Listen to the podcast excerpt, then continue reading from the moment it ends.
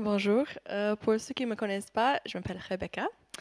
Euh, ça fait quelques années que je suis dans cette église et que j'ai le plaisir et l'honneur de pouvoir partager les choses que Dieu met sur mon cœur. Euh, je lui dis juste une petite chaise là parce que je suis enceinte de 7 mois.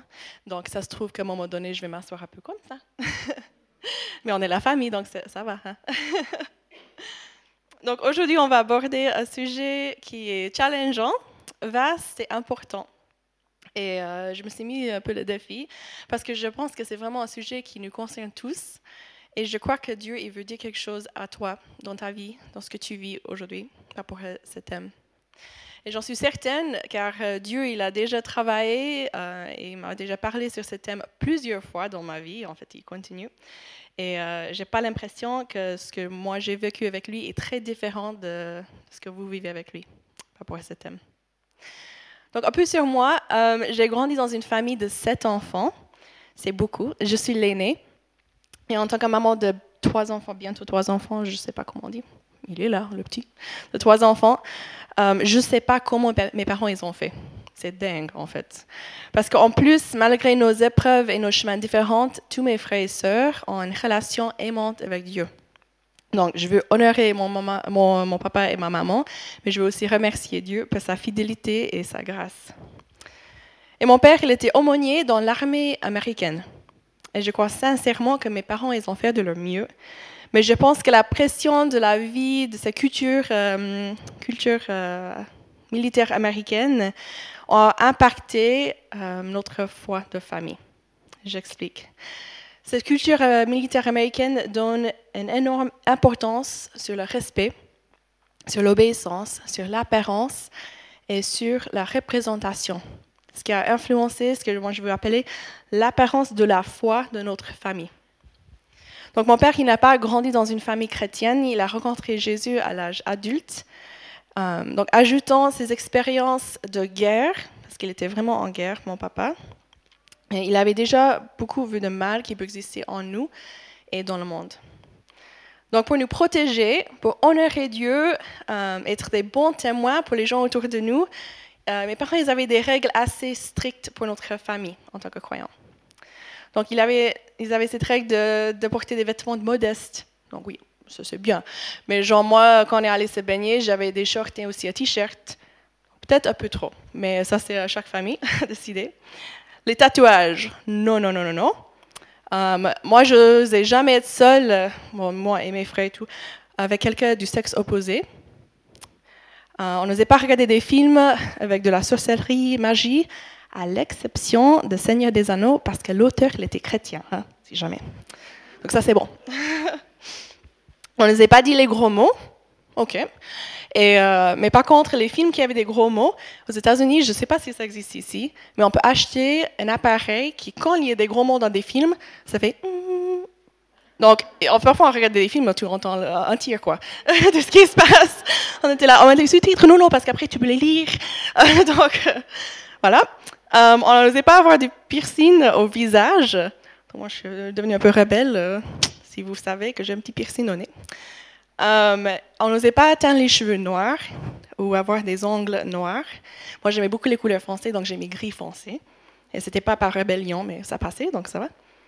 Et puis, je me souviens, mon frère, il était dans un groupe de musique. Il aimait tellement la musique euh, screamo. Si vous savez, moi, j'ai la peine à appeler ça la musique, mais voilà, c'est mon frère, il est, si, mon mari aussi, il aime beaucoup. Du coup, il a vraiment convaincu mon papa, il a dû convaincre mon papa que ça existait, la musique screamo chrétienne. Donc mes parents, ils ont assoupli certaines de ces choses avec euh, l'ajout de chaque enfant. Euh, et comme j'ai dit avant, je crois vraiment qu'ils faisaient de leur mieux. Et plus tard, ils ont même demandé pardon pour, pour certaines choses euh, sur lesquelles ils étaient trop sévères, qui n'étaient pas vraiment basées sur la Bible et ce que Dieu demande de nous. Mais je me souviens toujours d'un verset, et le fait de ce verset, qui était souvent cité lorsqu'il nous disait qu'on n'osait pas faire quelque chose. Et ce verset, ça se trouve dans 1 Thessaloniciens 5, 22. Et gardez-vous de toute forme de mal. Moi, je suis d'accord avec ce verset, je trouve c'est bien. Mais le mot qui signifie forme en grec est également traduit par apparence, en français et en anglais. Ce qui donnait la traduction en anglais, laquelle, la traduction avec laquelle j'ai grandi, est gardez-vous de toute apparence de mal. Donc, quel est le risque avec cette traduction? Donc, premièrement, on risque de qualifier certaines choses de mal euh, et d'autres non, car on se laisse devenir vraiment les juges de ce qui nous apparaît mal, qui nous paraît mal. Par exemple, les cheveux noirs, les piercings, euh, certains styles de musique. Ce qui peut nous amener à un sentiment de on est mieux que les autres, ou ça peut nous amener à juger les autres, les personnes qui ne correspondent pas à notre attente de cette apparence de la foi. Et deuxièmement, je crois vraiment que si on est dans cette attitude, on est tellement concentré sur l'apparence de la foi, qui inclut ce qu'on fait, nos actions, qu'on peut en fait laisser au mal une grande place dans notre vie. Donc même si la traduction de ces versets est différente euh, pour vous en français, je trouve déjà c'est bien, ils ont bien choisi en français. Euh, combien de fois essayons-nous d'éviter plutôt l'apparence du mal que le mal lui-même? Je pense que ça existe quand même, même pour les francophones. Donc pour moi, pendant mon adolescence, j'étais une bonne chrétienne euh, qui faisait des bonnes choses chrétiennes et j'aimais vraiment Dieu. Mais réellement, je vivais un combat constant contre le péché ce qui m'a amené à penser, à ressentir que j'étais une personne horrible. En tant qu'étudiante en théologie, un de mes professeurs, un jour, il a dit, euh, dans l'Ancien Testament, il a dit qu'accepter le don du salut de Jésus, c'est de déclarer la guerre. C'est une déclaration de guerre. Il a dit, quand tu acceptes Jésus dans ta vie, tu as choisi un camp. Et puis on est entré dans une guerre contre le péché et l'ennemi de Dieu. Donc, où se déroulent ces batailles? L'œuvre du diable et les dégâts du péché, on peut parfois facilement les voir dans le monde euh, par les actes humains individuels ou cumulés. Euh, on peut les voir facilement.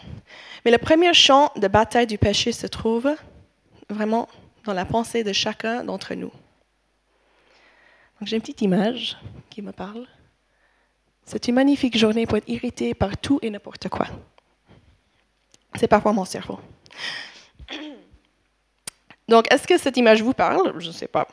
Et je trouve que parfois c'est vrai.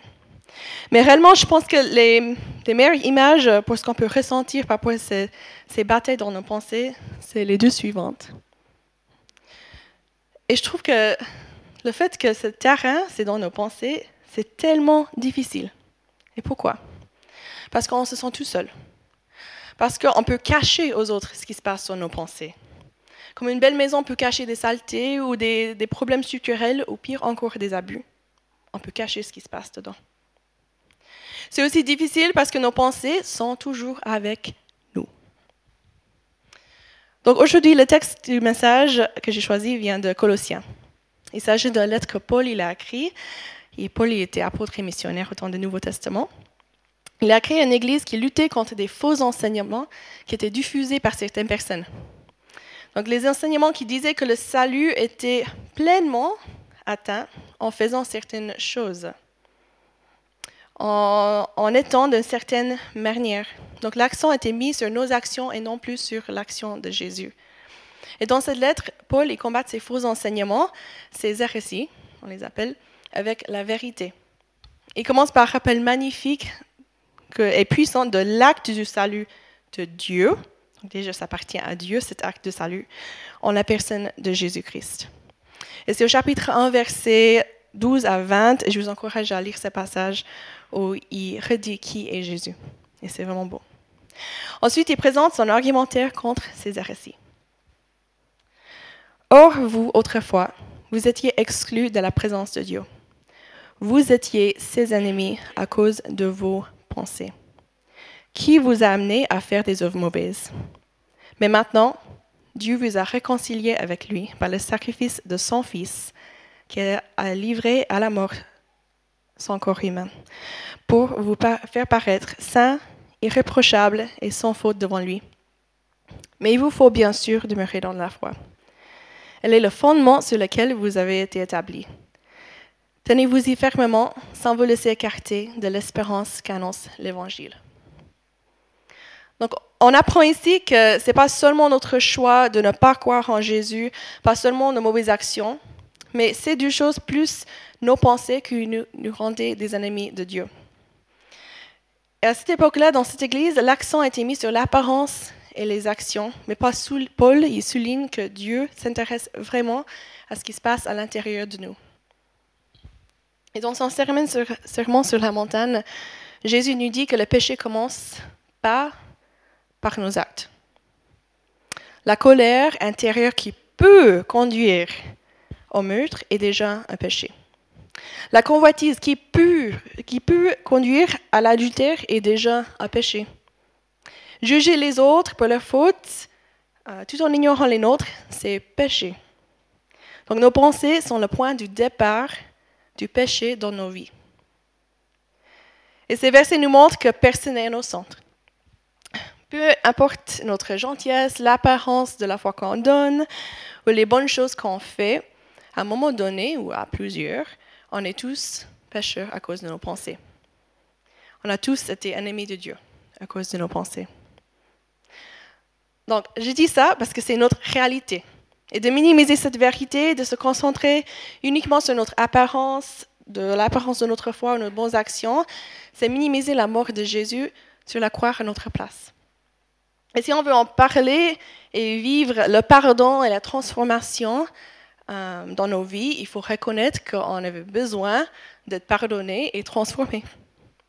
Sinon, c'est que des belles paroles qui n'ont pas de sens. Donc le message de Jésus, euh, l'évangile, nous fait prendre conscience du péché. Et peut-être ce message, c'est un peu lourd maintenant, mais il y a l'espoir qui vient.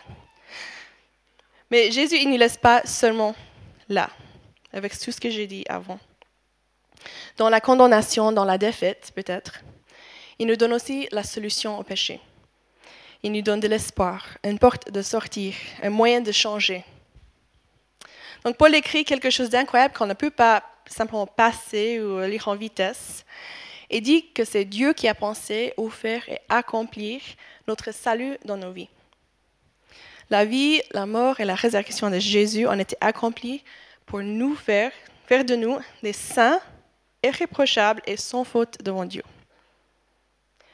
Donc vivre comme si, même si ce n'est pas notre intention, mais vivre comme si notre apparence et nos actions était responsable de notre salut serait de suivre les mêmes enseignements que cette Église à l'époque de Paul. Et Dieu, il a toujours cherché notre cœur, le vrai nous, notre cœur, ce qui se cache vraiment à l'intérieur de nous, nos pensées, tout ce qui est secret. C'est là où son œuvre de salut a d'abord lieu et où elle continue d'avoir lieu. Et son travail commence à l'intérieur de nous et se manifeste ensuite naturellement dans nos actions et peut-être dans notre apparence.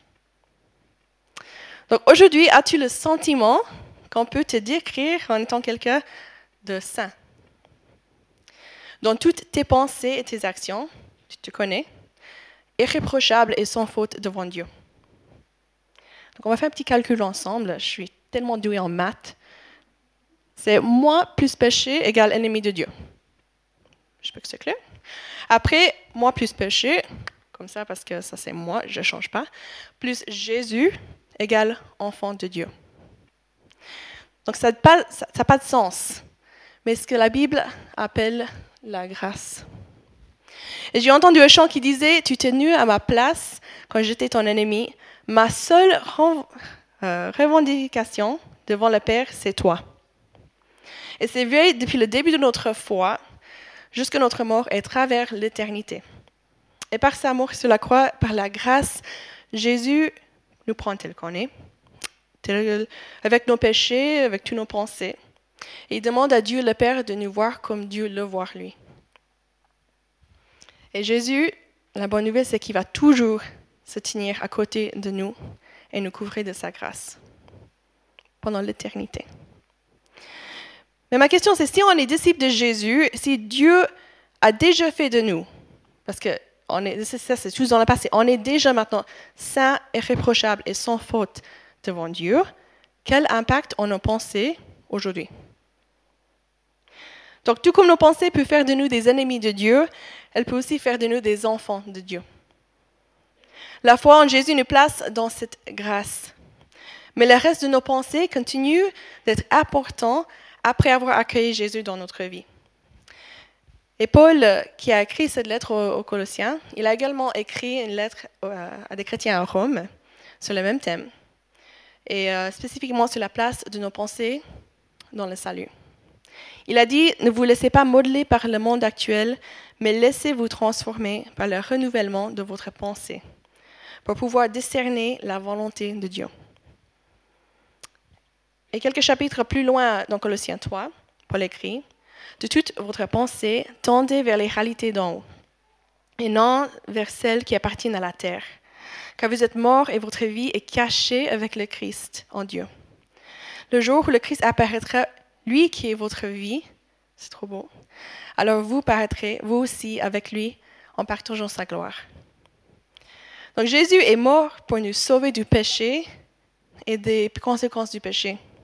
Il est mort aussi pour renouveler nos pensées et donc renouveler toute notre vie, tout notre être. Et par le Saint-Esprit, il continue, il commence, il continue à faire un travail de transformation en nous, de l'intérieur et de l'extérieur. Et en ce moment même, ça veut dire que chacun d'entre nous est en train d'être transformé par Dieu, par le Saint-Esprit. Et chacun a des rythmes différents, avec des accents différents, mais tous avec le même but, ce qui est de ressembler à Jésus. Donc, une fois qu'on est chrétien, nos pensées ont encore du pouvoir dans nos vies. Dieu ne prend pas le contrôle de nos cerveaux. Nos pensées continuent à nous mener soit au péché ou soit au service, service envers Dieu ou les autres. Le péché euh, nos pensées nous amènent aussi à l'adoration. Nos pensées peuvent faire euh, de l'amour ou de nous-mêmes la motivation de notre être et faire. Et c'est pourquoi on a besoin d'être transformé et renouvelé dans nos pensées afin de pouvoir suivre, servir et aimer Dieu pleinement. Donc, au Corinthiens, Paul parle aussi de ce thème et c'est bien de chercher, s'il y a un thème qui nous intéresse, de voir où euh, les gens ont parlé encore de ce thème ailleurs dans la Bible pour voir le, message complet. Mais il a dit Nous faisons toute pensée prisonnière pour qu'elle obéisse à Christ. Donc, c'était le langage de guerre. Ce langage indique qu'il y a une bataille. Et certaines pensées et leurs influences sur nous restent des ennemis de Dieu, même si on n'est plus les ennemis de Dieu. Donc si tu as accepté Jésus dans ta vie, tu es plus ennemi de Dieu. Mais tu peux avoir des pensées qui restent pensées ennemies de Dieu. Donc comme on est maintenant en Christ, qui est notre vie, on est appelé à être vigilant et actif quant à ce qui se passe dans nos pensées ainsi que dans nos actions. Donc, c'est important de savoir quand quelles pensées devons-nous être vigilants et actifs. Quelles sont les pensées qui sont des péchés même avant qu'elles ne conduisent à une action? La Bible est un livre pratique, elle nous aide, elle dit. Donc on a déjà entendu trois que Jésus a nommés au début. Je vais les noter euh, là, comme ça vous voyez à nouveau. C'est la colère haineuse, la convoitise et le jugement.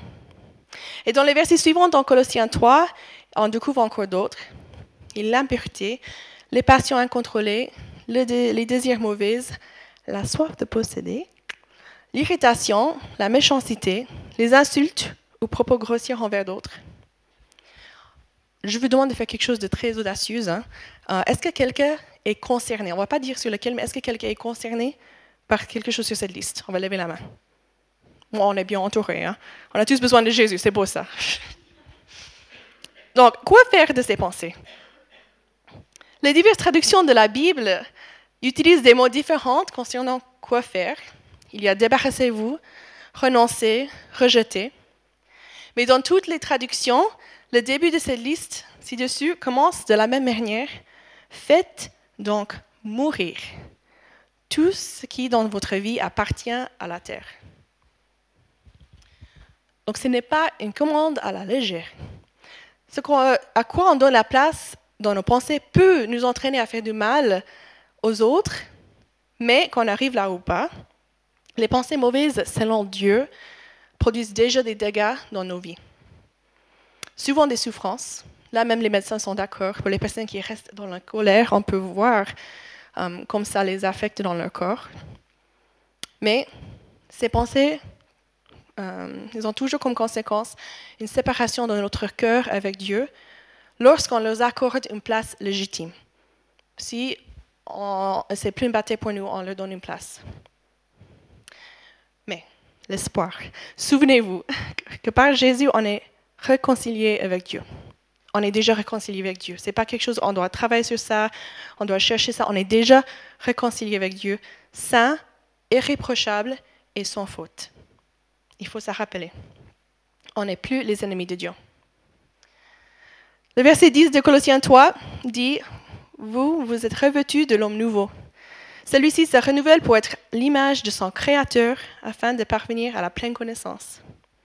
Et en Romain, qu'on a lu avant, c'est écrit Laissez-vous transformer par le renouvellement de votre pensée. Ce que je viens de dire là juste avant en Colossiens, on voit que cette nouvelle personne est renouvelée, renouvelée par son Créateur, qui n'est pas moi, notre personne, nos pensées sont en train d'être renouvelées afin qu'on puisse ressembler de plus en plus à Jésus. En le ressemblant davantage, on peut mieux connaître et vivre cet amour de Dieu. Donc les textes contiennent une information très importante, il ne faut pas louper, sur cette transformation. En grec, ces deux verbes sont passifs, ce qui indique que la transformation et ce renouvellement sont des choses qui nous sont offertes et qui ne sont pas dues à nos propres actions.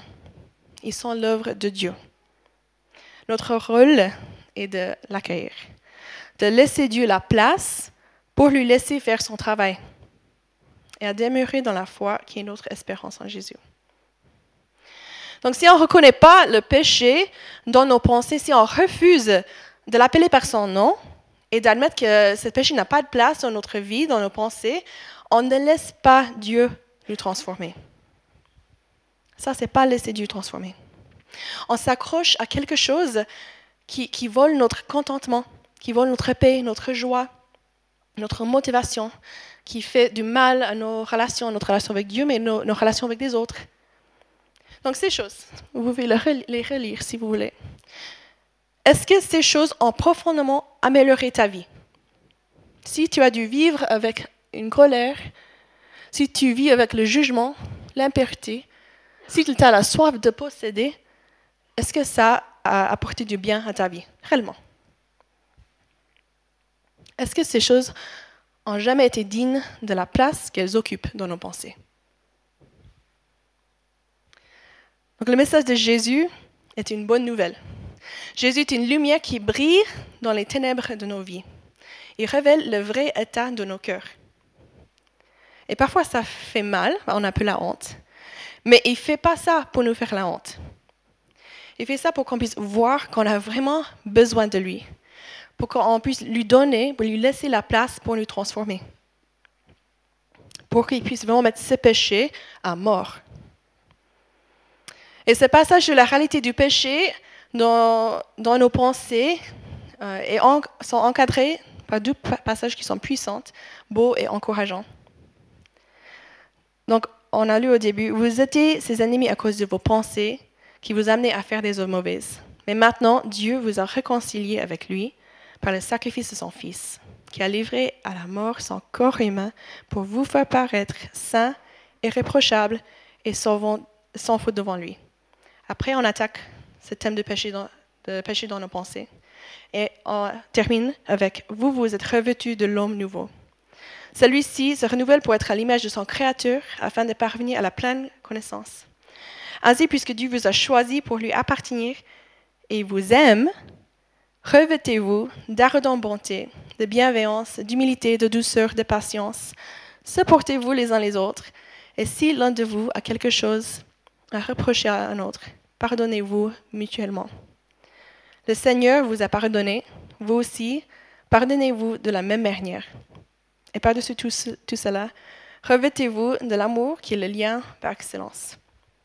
Que la paix, instaurée par le Christ, gouverne vos décisions. Car c'est à cette paix que Dieu vous a appelé pour former un seul corps. Soyez reconnaissante. Donc, Dieu le Père a envoyé Jésus parce qu'il t'a choisi. Il t'aime. Et Jésus a accompli sa mission pour que même si tu ne le mérites pas, Dieu te considère comme saint, irréprochable et sans faute. Pourquoi? Pour avoir une relation, pour vivre son amour, pour être libéré, pour avoir la paix, pour lui rendre la gloire qui lui est due, pour ressembler à Jésus et pour pouvoir aimer les autres. Donc, on a appelé à être attentif aux péchés qui habitent nos pensées, à laisser Dieu déraciner ses pensées et transformer et renouveler nos pensées, déraciner pardon, ses péchés. Donc la place qu'on donne aux péchés, à cette place, on est appelé à donner à la compassion, la bienveillance, l'humilité, la douceur, la patience, le pardon et l'amour. Et avant de penser, plus facile à dire qu'à faire, euh, franchement, j'ai réalisé quelque chose qui m'a beaucoup encouragée. C'est que cinq de ces choses, en fait, euh, on trouve dans le livre de Galates. Et c'est des choses qu'on appelle les fruits du Saint-Esprit. Donc, cinq de ces choses sont des fruits du Saint-Esprit qu'on lui laisse, qu'on se soumet à lui, à lui, qu'on lui laisse la place dans notre vie. Ce qui ne veut pas dire que ces choses viennent automatiquement ou que c'est facile, mais ça veut dire que ces choses ne résultent pas seulement de nos efforts. Le Saint-Esprit nous inspire et il nous rend capables de vivre et d'entrer dans ces attitudes qui mènent à des actions qui sont dignes du nom de Jésus. Les deux, qui ne sont pas nommés comme fruits de l'esprit, sont l'humilité et le pardon. Donc, la bonne nouvelle, c'est qu'elles sont montrées en exemple par Jésus. Et puis Jésus nous dit que même si c'est difficile de les vivre dans le quotidien, il nous rend capables de les vivre, d'entrer dans l'humilité, dans le pardon, si on lui laisse euh, nous transformer dans nos pensées. Donc la question est à quoi ou à qui on veut donner une place dans nos pensées. Donc Dieu, à la fin de ces, versets, on voit que Dieu il donne un argument assez convaincant pour le Saint-Esprit. Euh, il dit que dans notre soumission à son travail de renouvellement et de transformation dans nos vies, il nous donne la paix. Donc à nouveau, on va lever la main. Qui a besoin de, de la paix dans ses pensées ou dans ses relations? Si c'est le cas, ce verset est pour toi vraiment. Donc comment est-ce que je laisse Dieu me transformer? C'est un peu facile à dire, mais comment est-ce que je laisse Dieu me transformer? Comment vivre la victoire sur le péché dans mes pensées? Donc, si ce message te parle, le défi de vivre changement est là. On a un petit peu dit au début, mais je vais redire. On ne peut pas simplement faire taire nos pensées ou s'en éloigner. Elles habitent littéralement en nous. Alors, comment faire face au péché qui envahit parfois nos pensées? Je dit, j'avais dit au début que j'étais une bonne, euh, pendant mon adolescence, j'étais une bonne chrétienne qui faisait des bonnes choses chrétiennes, qui aimait vraiment Dieu. Mais moi, j'ai lutté contre un péché dans mes pensées. Et ces péchés, c'était des pensées sexuelles. Et c'est un péché, en fait, en plus, donc j'ai lutté, je crois, de 15 ans à 19 ans, c'est des pensées qui sont venues en plus pendant des moments où j'étais avec d'autres chrétiens. Par exemple, le groupe de jeunes, les cultes, pendant la prédication, la louange, une soirée de louange, des camps, j'avais souvent ces pensées sexuelles qui venaient. Et puis, parfois, j'ai lutté contre, parfois, j'ai laissé, la place à ces pensées. Et c'est quelque chose qui m'a fait sentir vraiment tellement sale. Mais je dis à personne, parce que c'était la honte. Et puis, le cacher. On ne doit pas le dire à quelqu'un. Et j'essaie un peu de me dire, oui, mais c'est pas comme si j'étais en train de faire ça. Non, c'est mes pensées. Donc c'est moins grave. Mais j'ai senti l'effet de ce, de ce péché dans ma vie. J'ai senti l'effet de ce péché dans mes pensées. Et puis à 19 ans, donc pendant des années, j'ai ouais, battu contre, mais j'ai partagé avec personne cette bataille que j'ai vivais en moi contre ce péché. Mais à 19 ans, j'en avais marre. Puis j'étais à une soirée de louange et ça allait tellement bien, c'était trop beau, j'étais tellement touchée, encouragée dans ma foi. Puis tout à coup, bam, il y a ces pensées qui viennent. Et puis j'étais fâchée. du coup, j'avais les amis autour de moi qui m'aimaient, qui aimaient Jésus, qui croyaient que Jésus est là, la victoire déjà. Et j'ai partagé, donc là on entre dans l'humilité, hein. j'ai partagé ce que j'étais en train de vivre. J'ai dit ce qui était là, ces pensées que j'avais je n'ai pas assez de force et je n'étais pas sûre d'avoir assez de motivation non plus, mais que ça m'énervait quand même et je savais que ce n'était pas juste. Puis ses amis ont commencé à prier pour moi. Je me suis mis à genoux et puis j'ai prié aussi à haute voix ce que je vivais. Après, j'avais d'autres personnes qui sont m'entouraient, des personnes qui ne savaient pas du tout euh, le thème sur lequel on était en train de prier, qui priaient pour moi. C'était tellement beau et fort. Et j'ai senti à un moment donné euh, un changement en moi. Et ces pensées sont parties. Et ça, c'était un moment de déclic, en fait, par rapport à ces, péchés qui étaient dans mes pensées. Donc là, il y a 10 ans maintenant, donc si vous faites le calcul, j'ai, 29 euh, ans. Euh, pendant ces 10 ans, j'ai revécu ces péchés de temps en temps. Mais maintenant, j'ai vraiment la confiance et j'ai les clés pour savoir comment rester debout, comment m'accrocher à la foi, comment vivre la victoire avec Jésus contre ces péchés. Donc, on en avoir vécu, et puis, oh je fais toujours face aussi, nous tous, à les péchés qui sont nos pensées. Je vous propose euh, une réponse à cette question, comment vivre la victoire sur le péché dans mes pensées? Parce que Jésus, il ne veut pas pointer le doigt. Il n'est pas en train de dire, bon voilà, tu es sale, c'est honteux. Non, il veut que tu sois libre, il veut te libérer. Il est venu pour renouveler tes pensées, pour te transformer. Donc pour se soumettre à cette transformation de Dieu dans notre pensée face au péché, je propose de suivre l'ordre du texte, de proclamer les vérités de l'Évangile. Donc avant de se laisser glisser à nouveau dans le mode ah, mais c'est une liste de choses que moi je dois faire face au péché parce que c'est à moi de gagner, de chercher de, de gagner la victoire. Je vous encourage de proclamer. Dieu m'a réconcilié avec lui par le sacrifice de son Fils. Jésus qui a livré à la mort son corps humain pour me faire paraître saint, irréprochable et sans faute devant lui. Dis ça devant le péché dans ta vie. Après, reconnaître et refuser ton péché. Reconnaître sa présence, reconnaître sa légitimité en tant que péché. Nomme-le, refuse-le au nom de Jésus. Dis à Dieu ton combat et demande son aide. Je pense qu'on arrive à faire ce, on arrive à faire ce point-là assez facilement parce que ça reste à l'intérieur de nous. C'est pour ça que j'ai mis le troisième point. Euh, en parler. Sors ces péchés de ta tête. C'est difficile. Si tu gardes ton combat contre le péché en toi, on sait. C'est trop facile de l'excuser ou de l'ignorer. De, le dire à quelqu'un, le rendre réel pour toi.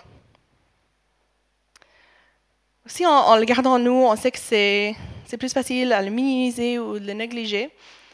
Mais si tu partages ton combat avec quelqu'un de confiance, comme j'ai dit, quelqu'un qui t'aime, quelqu'un qui aime Jésus, je, vous encourage, je vous encourage de partager, mais aussi demander la prière et de prier euh, à haute voix avec la personne, ensemble.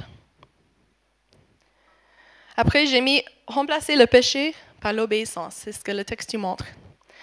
On nous donne ces deux listes dans le texte, ce à quoi on ne doit pas donner place dans nos pensées et ce à quoi on doit donner place. Et si on repousse ces pensées, ces, péchés dans nos pensées dans un coin dans notre tête, on sait très bien que souvent elles reviennent. Donc, lorsque le, péché surgit, centre tes pensées sur les choses d'en haut. Sur ta Bible, mettre la louange, va aimer et servir quelqu'un. Ça, tu n'es pas en train de penser à toi ou à ce que toi tu vis. Ou, ce que j'aime bien, lutte spécifiquement contre le péché. Je vous donne quelques exemples. Si c'est la colère en toi, cherche activement la relation. Pose la question à toi-même, y a-t-il quelque chose pour lequel je dois demander pardon? Donc ça, c'est l'humilité. Ou pratiquer le pardon. Pour citer un autre chant, le pardon n'est pas juste, mais c'est ma réalité. Si c'est désirer des choses, écrire une liste de tout ce que, dont tu as, pour lequel tu es reconnaissant. Si c'est la convoitise, et puis là, euh, c'est la convoitise plutôt sexuelle, ce qu'on voit dans le texte, je vous encourage de changer de lieu Par exemple, d'aller dans la nature et d'entourer toi de la beauté qui t'a été donnée pour être apprécié et admiré par Dieu. Si cette convoitise est centrée sur une personne, je vous encourage de remercier Dieu pour la vie de la personne et de la bénir. Ça transforme nos pensées envers la personne en faisant ça. Si c'est le jugement, euh, je, vous encourage de trouver quelque chose d'encourageant à dire sur la personne. La personne, c'est que tu es en train de juger. Et si possible, dire cette chose à la personne.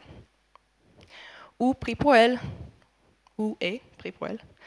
Mais pas pour ses défauts, pas pour dire, mais Dieu, je demande vraiment que tu l'aides parce que cette personne a vraiment la peine, cette personne est comme ça, oh, mais je sais que ce n'est pas ta volonté. Non, mais de prier pour la bénédiction. De aimer la personne au travers de la prière. Et puis on va terminer avec le dernier point, c'est proclamer à nouveau des vérités de l'Évangile. C'est les paroles de nos textes. Je suis devenue une personne nouvelle. Je suis renouvelée pour être l'image de mon Créateur Dieu m'a choisi pour lui appartenir et il m'aime. Il faut se rappeler. Il faut se rappeler de ces, vérités, il faut les dire. Parce que déjà, c'est les mots de Dieu. Donc ces mots ont la force et la puissance face à notre péché. Et puis, si on ne les dit pas, si on oublie ces deux points au début et à la fin, on peut tomber facilement dans tout ce que je dois faire, mes actions, mon apparence. C'est trop lourd. Oui, mais c'est trop lourd parce que tu le portes tout seul. Mais Jésus, il est là pour t'aider. C'est lui qui va apporter la victoire contre ses péchés. Alors, euh, quand on remet nos pensées à Dieu et qu'on laisse Dieu transformer et les renouveler, on expérimente son amour. On voit ça dans le texte. Il nous demande de vivre cette transformation, de lui laisser faire cette transformation en nous parce qu'il nous aime. Mais en ce faisant, en lui laissant nous transformer, on lui exprime aussi notre amour, donc ma prière pour nous aujourd'hui, c'est qu'on puisse accueillir l'amour de Dieu, sa grâce, son pardon et sa transformation. Qu'on suit le plus grand commandement donné à l'humanité dans l'Ancien Testament. C'est tu aimeras l'Éternel ton Dieu de tout ton cœur, de toute ton âme et de toute ta force.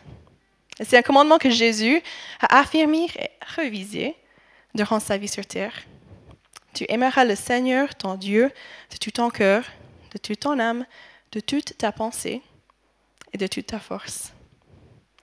Donc tiens-toi fort dans la foi, accroche-toi à ton, ton, espérance qui est Jésus.